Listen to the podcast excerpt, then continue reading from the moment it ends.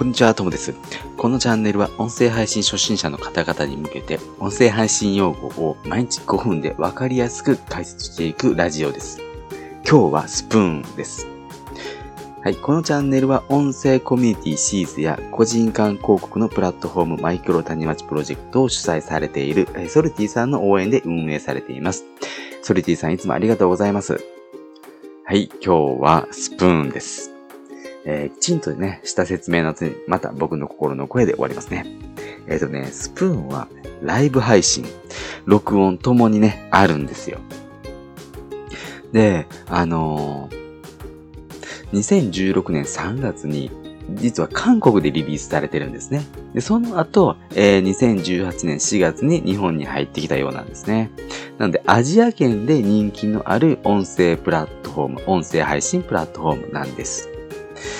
で、あの、配信の仕方がね、3つあって、ライブ、収録、あの、スプーンではキャストっていうみたいなんですけど、あとトーク、えー、30秒の録音投稿機能があるみたいですね。ユーザー層はですね、10代後半から20代前半。で、まあ、声優好き、ラジオ好きみたいな方がいらっしゃるようですね。こう、サブカル的な感じなんですかね。で、えー、ライブではですね、あのー、これ、これが結構特徴的で、寝落ち配信とか、勉強音、あと掃除をね、掃除している音を配信しっぱなしみたいな感じで、こう、寂しい時に誰かとコミュニケーションを取る、えー、SNS 的要素があるっていう特徴があるんですよね。で収益、収益化は、えー、投げ銭のみになってます。で、2021年頃に音声広告が実装されるかも、みたいな情報がありますね。はい、えー、ここまでがきちんとした情報です。えー、そして今日の僕の心の声は、間違って寝落ち配信部屋に入ったらめっちゃ気まずかった。なんですよ。あのですね、僕何年か前に YouTube の広告だったかななんかね、スプーンがね、出てたんですよ。で、なんだろうなと思ってインストールしたことがあるんですよね。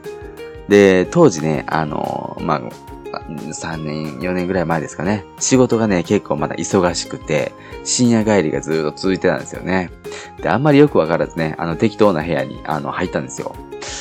じゃあまあ、時間も時間なんで、まあ、寝落ち部屋だったんですよね。24時とか1時とかなんでね。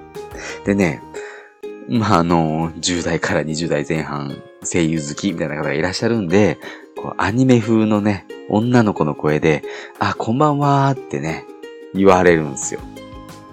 じゃあこっちはおじさんなんでね、あのめっちゃ気まずいんですよね。本当にね、つい1時間ぐらい前まで眉間に幸せてパソコン見てたところに、そのね、世界観は厳しかったです。あとね、僕はね、大人な女性が好きなんで、まあ、むしろこっちなのかな？まあ、話がしょうもない方向に進んできたので、えー、今日はね、この辺で終わりたいと思います。どうですか、スプーン？えー、イメージ湧きましたか？